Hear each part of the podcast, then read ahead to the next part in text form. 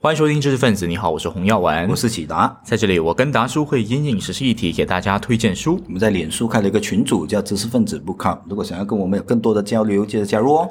那我们今天呢，要第一次来介绍一本本土的创作，没错，名字叫做《思想莫罗游》。对，那我我先讲啊，就是本来这个频道的一开始的定位啊，我就跟达叔说，我们这么多人聊书，对不对？说书，嗯啊。那我们要做一点区隔，我们就应该聊聊多一点本土的创作。我记得那时候呢，达叔就面有难色，是是，对，他就看不起本土创作，不是看不起，是一来其实几项顾虑啦。第一啊，我觉得我们的一一向都有这个问题，不是我们不要介绍，还真的就是市面上不多的作品可以让我们啊推荐上节目。嗯。可能我们个人的能力有限。哎，这个东西这本书会讲为什么？对对吧？嗯，有的。好，还有第二个呢？什么第二个？还有第二个理由是什么？就讲了呀。第二个理由当然就是可能我们的能力有限啊，就是没有涉猎到那么多的。不是这样讲啊？你是说你我讲的什么东西？你你就讲的就本土创作啊？你觉得评论他们的书好像不是很好啊？对吧？你就很害怕，就是得罪人。对，特别是你是文化圈的这个。这个活活客这样子，整天见到他们。最近我还被被被称作是这个学者，对不对？啊，对对。新闻报告看引用了你的华中华教的定义。哇，好。那那为什么这一次这么赶？我们就来聊这个思想莫罗游呢？哎，这个是重点了，因为这位作者呢，我认识哦，而且他经常就。拿走了我一些书，还没还我，这里就呼吁一下，尽快还我书。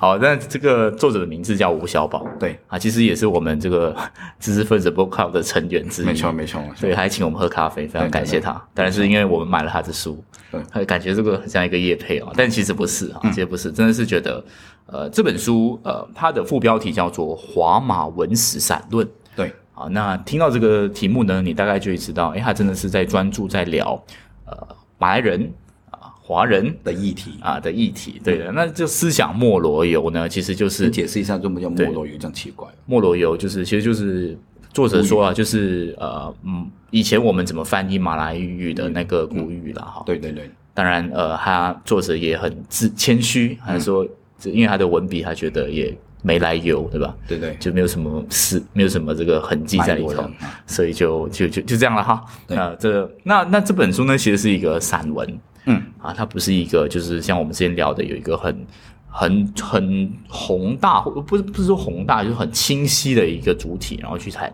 那它就有分呃蛮几个篇节啦，比如说历史与思潮，嗯，人物翻译语文跟这个文学，对。几个面向这样子，那我们再进一步的说明一下这本书的结构吧。这本书呢，为什么它是叫做也不完全叫做散文吧？其实它各篇的文章呢，都是在过去的《南洋商报》上面的专栏文章。那现在就过了好几年的笔耕，那它终于就可以结集成书，就推出这一个呃市面了。那我觉得里头写的一些内容呢的观点，我。认为啊，很值得拿来谈一谈。嗯，那尤其是在马来西亚，其实我觉得无论是本地的华人也好，或者是外国的啊人想认识马来西亚，可能都流于非常的表面哦。每次谈到马来西亚，哦，马来西亚的食物很好吃啊，对不对？然后那个云顶很好玩啊，来来去去可能就这一层的理解而已。那啊，刚才你开头讲的那个话题，其实我觉得也是非常值得来谈的。对。你会发现呢，如果我们真的想要了解我们自己的社会，嗯，反而那本书很难找，哎，对不对？对，就是我们其实不知道是我们读者的问题啊，我们是读者嘛，对对是只是有读书分享给大家的，嗯，也是读者，不知道是我们的问题，还是真的是没有什么作家，就是我们所有的那些营养跟养分。都是中港台，对对对，比较多。是。总之，这个是一个社会现象啊。对，这是社会现象。那难得遇到这一本书那，我们就来谈一谈它里头提出的哪一些观点。那我觉得是很有启发的。那当然，我们先从它的第一部分呢，就是谈这个政治的面相。那政治面向呢，啊，你觉得哪一个哪一块它是最能够吸引到你的？好，我们这样子切入吧。我觉得，因为这个这个书叫《思想莫罗游》嘛，对，它其实就是谈来谈这个马来人的问题。好，那首先先给大家一个很宏观的对于马来人的这个理解哈。其实，在呃，朱笔里头也有写到哈，不过这是我在法学上就已经有有略碰到的一个观念。其实马来人这个这个民族哈，嗯，他呃最早以前哈，马来人其实是在指马来群岛，就马来西亚啊，甚至是印尼啊，然后甚至菲律宾那边的人都是马来群岛的一个部分。但是马来人是在呃很后期的时候，它变成是一种。呃，政治上，我会我会用政治上来去界定这个东西。基本上，其实按照宪法那个条框而言，哈，你是可以变成一个马来人。什么意思？就是马来人他从来不是一个血统的概念。嗯啊，因为你看宪法当中，他不是说你必须要跟杜鲁南马拉尤，还没有从来没有讲这件事情。他讲的是你要所谓的马来人或是土著哈，嗯，就是三个三个 criteria。第一个是你必须信奉伊斯兰教，没错。第二个呢是你必须讲马来语，嗯，好。第三个是你要 practice 阿达阿达啊，就是马来习俗。有这三个这个 criteria，你其实就是马来人。所以马来人其实他一开始的时候就是一个很开放的概念，呃，不是一开始就是说法律的条文理解上，对对，就是他呃。其实他是甚至这么讲了哈，就是这个也是我在看黄金发的书所谈的，就是其实这个是方便其他人变成他们一群的一种方法，嗯啊，就是你只要可能跟一个马来人结婚，那你的下一代就是马来人，所以他们的终极目标其实就是，那你要成为这个国家真正的主人。那你就做马来人喽，这个马来人又不是说你永远都不能做 哈，又不像是那个艾艾尔迪亚人这样哈，永远那个血统你永远都不能够跟马来人真正的融合，他是给这艾尔迪亚人一个机会哈，有一点像是这样子。我们看晋级的巨人是这么讲的嘛？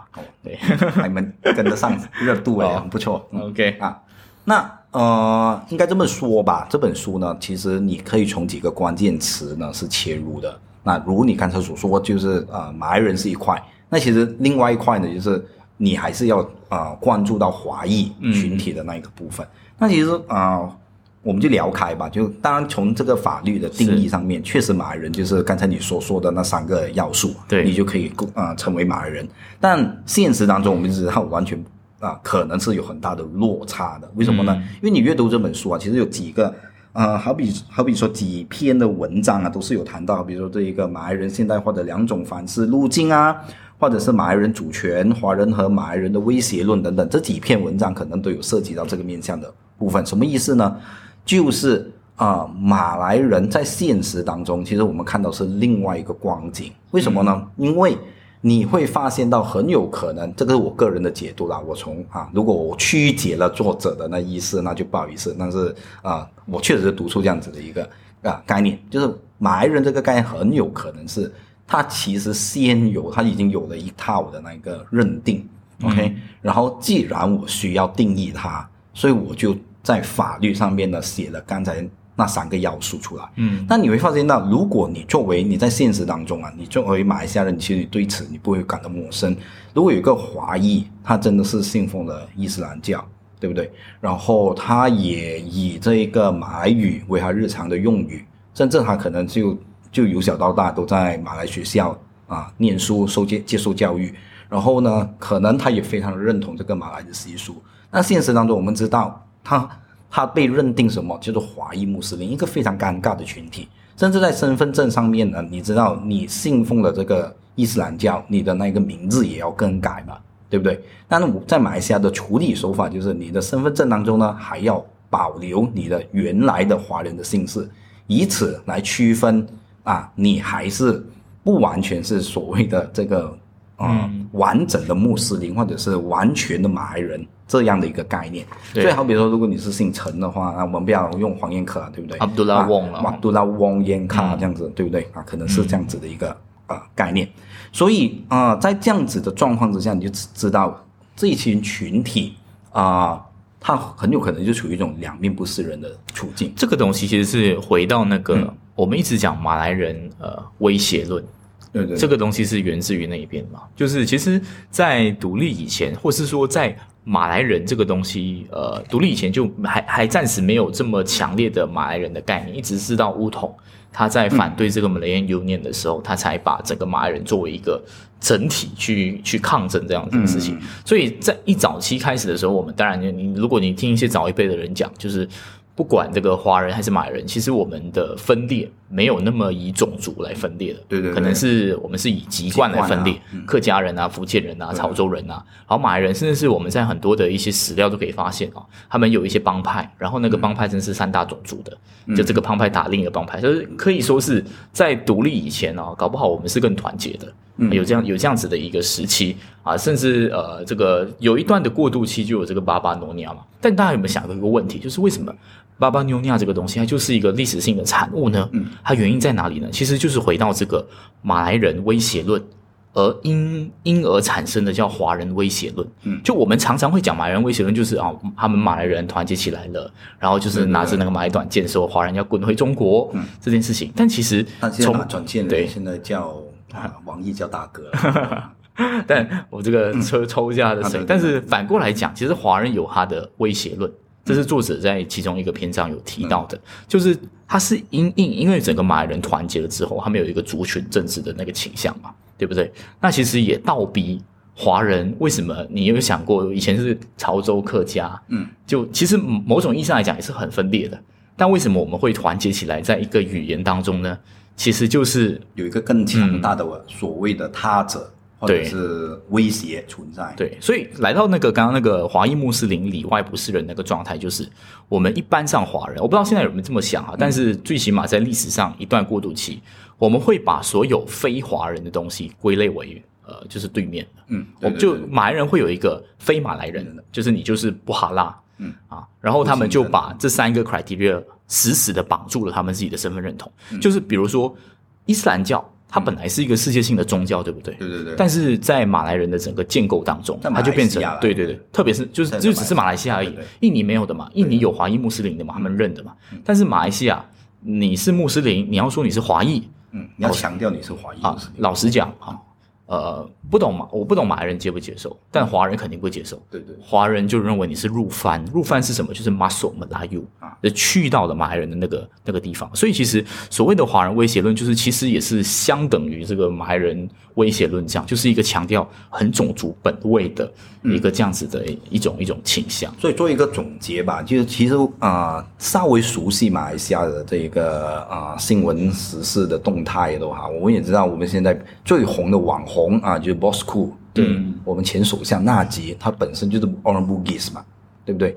然后你更加熟悉近代的马来的历史，马来西亚的历史的话呢，你也可以意识到，诶，不对啊，可能有爪哇人，对不对？有闽南卡巴，对啊，对。然后本拉又其实有点像我们华人，我这个只是做一个非常粗略的类比，它其实更加类似呢，我们过去籍贯的概念，这其中一个群体确实叫 Orang Melayu。那那其他的其实也不完全，你你叫，可能你需要印尼，你叫 Orang Bugis，哎，你是不是马来语？他讲，哎，我们 Bugis 就 Bugis 那普吉斯人就普吉斯人，干嘛你要叫我叫 Orang 马来语？因为没有没有我需要混合这样子的概念。那其实我们要谈的东西就很简单啊，这块土地上面的两大族群，嗯，原本可能跨族之间呢是更加的融洽的，可能自己。啊，可能是叫血缘比较亲近，可能在过去的时间是来的更加的对立啊。但是呢，随着那个历史的演变、政治上的变化，所以就变成了彼此就啊，通过确立对方，然后来凝聚整合。所以我们现在也很少在谈的什么籍贯啊，甚至说方言，是本身好像变成一种原罪。对，其实说方言是原罪，也是在这个脉络底下，对对，就觉得你分化的华人的力量。没错啊，所以这一点呢，呃，从这本书，我觉得很多的篇章都可以让你更加读懂马来西亚的那个社会，其实处于一个怎样的状态。那我觉得整篇这一个。呃，政治篇章当中有另外一点，我觉得也很值得拿来提的，就是马来人是不是懒惰这个问题。对，马来人懒惰，其实，在 Sheikh Hussein Ali 有一本书叫做《The Myth of 呃 Malay》啊，就是马懒惰土子的迷失啊。其实我们一般上会有这个刻板印象哈，但是其实他回溯回以前，呃，你要知道一件事情，就是很多人很喜欢说，我们要怎么样去强调这个华人是跟马来人是共存的，要强调华人的经济带动力，但对。我我有点忘记是作者还是作者引述其他作者的观点啊，就是其实这个东西是大忌，嗯，为什么呢？因为其实，在早期的时候，呃，我们是从这个就是马马来大那马来尤之外的地方被引引进来的这个外籍劳工嘛，嗯，然后我们就垄断了整个所谓的经济跟 BGD 嘛那些东西，所以其实把华人跟经济利益绑在一起，其实对马来人而言是一种殖民者的思想，因为所谓的哎，华人是带动经济贡献，是殖民者的语言，而回到来。所谓的马来人很懒惰这个东西，也是殖民者的语言。怎么说呢？是因为在当年的时候，哈，你自己想想看就好。其实马来人他选择在这个农田里面，或是在一些啊沼洼地带里面去过自己的小生活，是一个非常理性的选择。怎么说呢？因为当年的财产权的保护概念不深嘛，对不对？就是说，其实你你看到华人很像很努力这样，但其实某种意义上说，他们是很可怜，甚至是有一些愚笨，因为他。这个很辛苦，但是其实他的产，他的所有权未必是属于他自己的。所以马来人在当时候的一个最理性的选择是什么？反倒是我在我自己的这个田园当中去种东西，那我就是就是小农主啊，我就是所有我的产出就是我的所得啊，就很像我们现在不会去想一些资本家是懒惰吧？对对对，这反而是因为在当时候，因为殖民者想要开发那个区域。但是从理性的选择，马来人是不要干这个东西，我干嘛要干这个这么辛苦？然后可能就是像 Top Glove 里面的那个外籍员工这样，对吧？我们的这祖先，是是所以他们就形塑这个语言去形容这一些马来人啊。所以懒惰的迷失其实恰好是一种。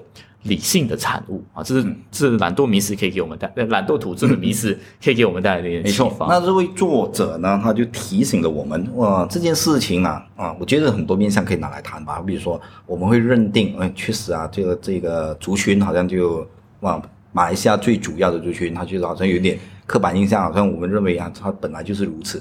那就提醒我们，很有可能。当时我们我们是用了所谓的资本主义的那个社会的要求去啊看待这件事情，而且啊，你处于当时马来人的那个啊环境之下呢，他其实最理智的那个做法，确实就是为什么我干嘛我要啊那么的辛苦，对啊，我要做这些啊外来移民啊做的这些苦活，那如果我本身。做的这件事情没有更加能够规避我被这个社啊资本主义的社会压榨的话，为什么我一定要干这些啊劳呃辛苦的活呢？啊，所以这是一点。那其实更重要的一点是什么呢？这种马来人是很多的概念呢。啊，反而变成了政客，嗯啊，转移拿来操纵族群之间的那个矛盾，特别是马来政客，对马来政客，尤其是我们最出名的这一个首相 啊，前首相两任首相，两任首相马哈蒂就写过这个马来人的困境嘛，对不对？那其中一个主题就是他想要改变这个马来人，就是你总会在他的。呃，著作当中念之在之，哎呀，马来人你一定要长进啊，你就是不要老是就是啊，就是扶弱政策的扶不了你太久的啊，你一定要自己奋发图强啊。其实言下之意就是说，好心你就学一学华人这样子，懂得勤俭，懂得在呃逆境当中呢就求存，那这是他一生的一个主题啊。但是呢，这一点作者也提醒了我们。很有可能呢，跟这个前首相很多的主张其实相矛盾的。为什么呢？我就提几点。因为啊，到目前为止啊，就困扰着我们整个政局的那个发展，其实还是乌统。所以黄金发提的那个问题，就是我们能不能够摆脱乌统的统，或者是说族群政治啊，族群政治或者摆脱乌统的这一个统治的话，五零九过后，我们觉得，哎，这个话题好像过时了。哎，不好意思，过了一年，我们觉得，哎，这个话题一点都没过时啊。那个幽灵还是会回来。那这一个为什么我们提这这一点呢？就是说，啊，乌统我们也知道，就是政党政治啊，族群的这不是政党，不这个族群政治啊，族群政党啊。那族群政党呢，你就要去思考一点啊，它很有可能其实是相当抗拒，就是在逻辑上它是不能够接受族群融合的。嗯，为什么呢？因为如果族各族群真正的彼此融合之后。那你这个族群政党，你这号召以什么东西作为号召？就是说，我要为某一个群体、某一个族群这一个发声，我要争取你的权益，那就没有必要有这个争取权益的这个啊需要了嘛。所以你这一个族群的政党自动就要瓦解。所以呢，在很多的这个啊怎么样讲政策上面呢，很有可能他们都是。受困于这样的逻辑，所以是不可能去做真正的族群融洽的那一个措施的。嗯，好，那聊回马哈迪，其实他在提这个呃马来人就是就是马来人困境之后，他其实还有一个更大的一个宏愿的啊，就是他说要国主的建构之前呢，一定要双方平等没错。所以它其实是两步的，第一步就是他希望透过很多的可能性经济政策，呃，帮助土著的政策，大力的使呃土著跟这个华人的经济能力平等啊，这个匹配，然后呢。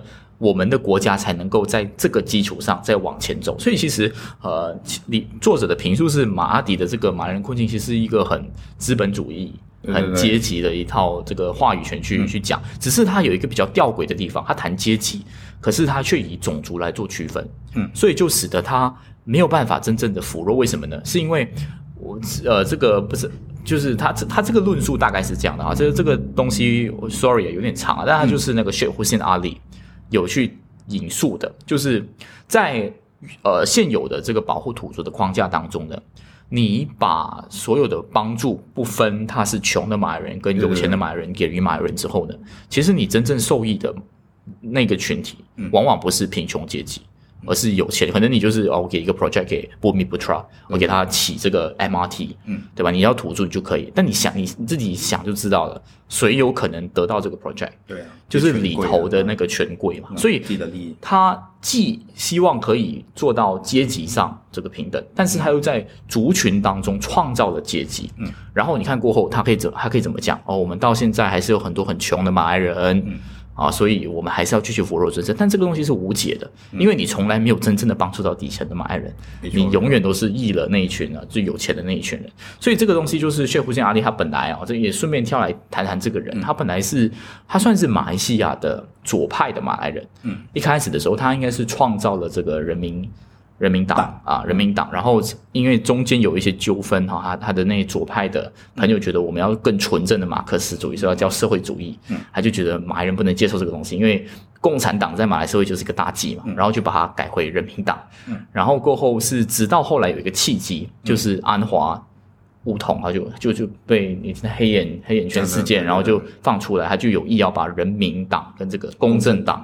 合并嘛，所以其实安华现在所讲的那种论述啊，包括我刚刚讲的，为什么我们要呃我们要这个达到梧桐，或者是说我们的这个扶弱政策要改变，就是因为它没有真正的对，他没有真正的帮助所有的穷人，这个东西都是继承自这个谢普辛阿里的呃这样子的一套论述吧，对。啊。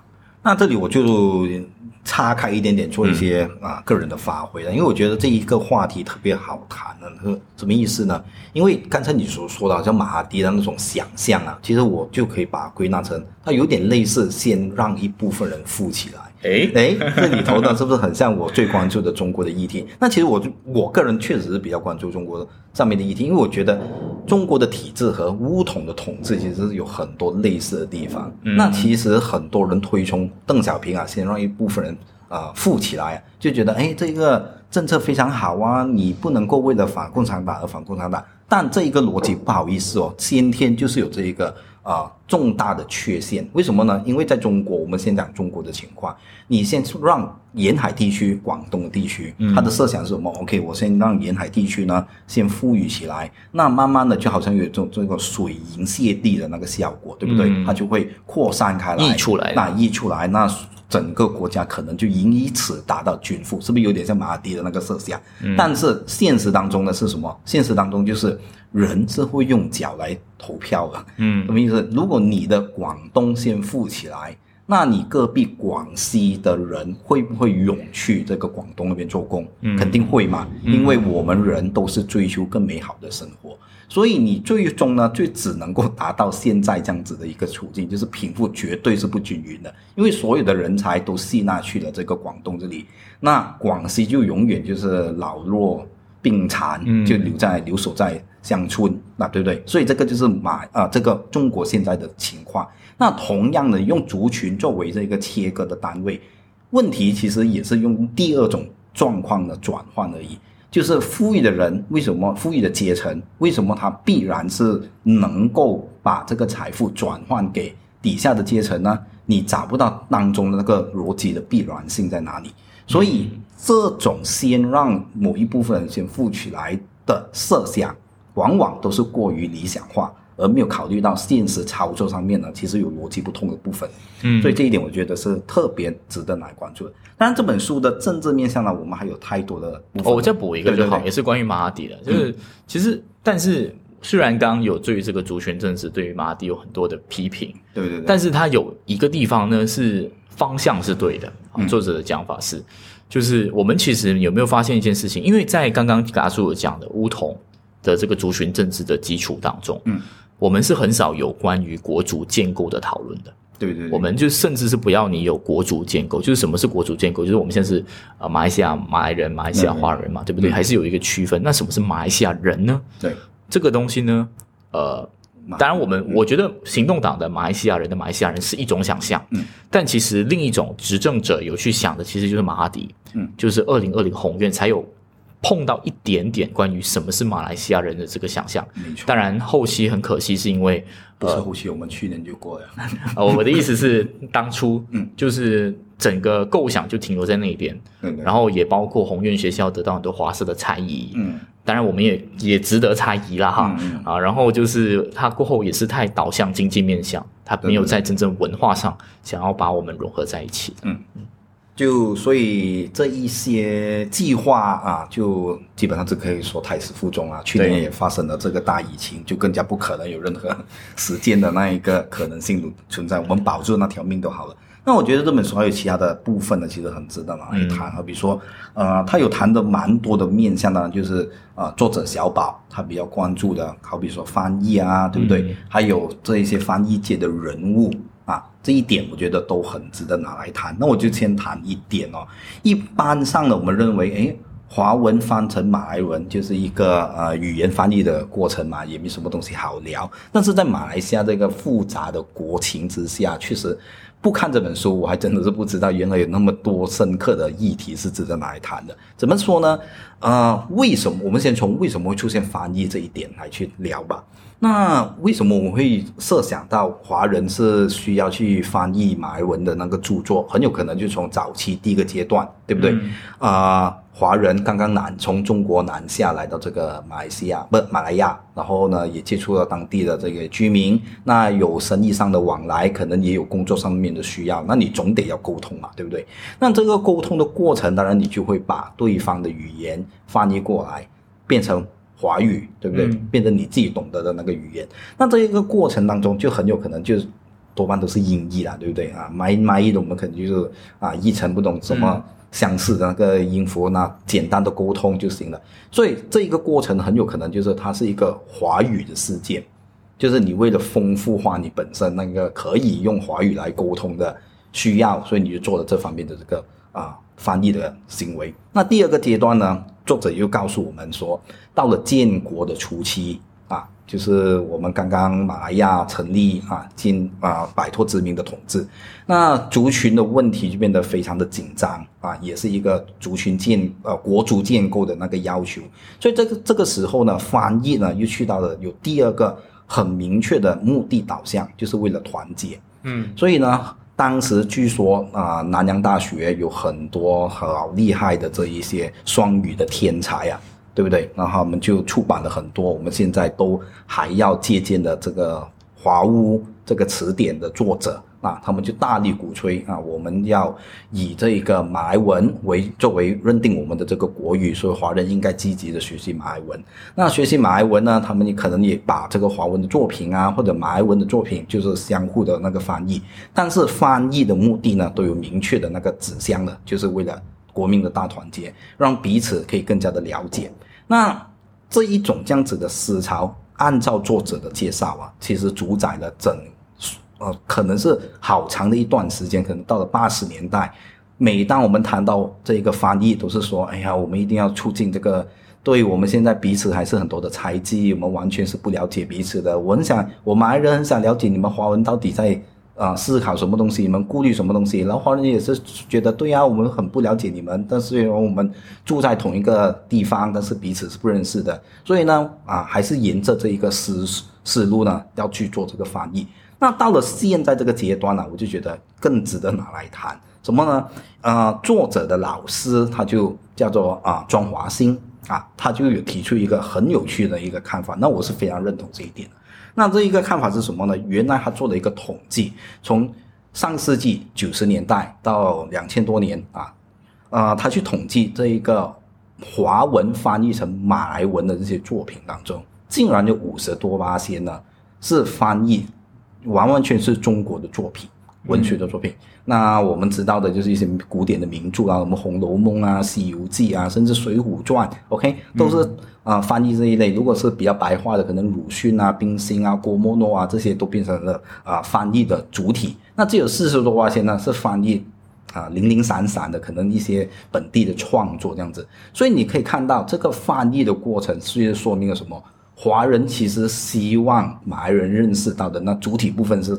那个主体竟然就是中国，嗯，所以这一点呢，我觉得是特别特别值得拿来谈的，因为连接在为我们之前所说的几点，可能整个的国族建构当中，当政者其实并不很想有真正的融合，因为你真正的融合之后，可能我这个政党政治就玩不下去了，所以呢，你愿意去翻译这些中中国的作品，可能对当政者来讲。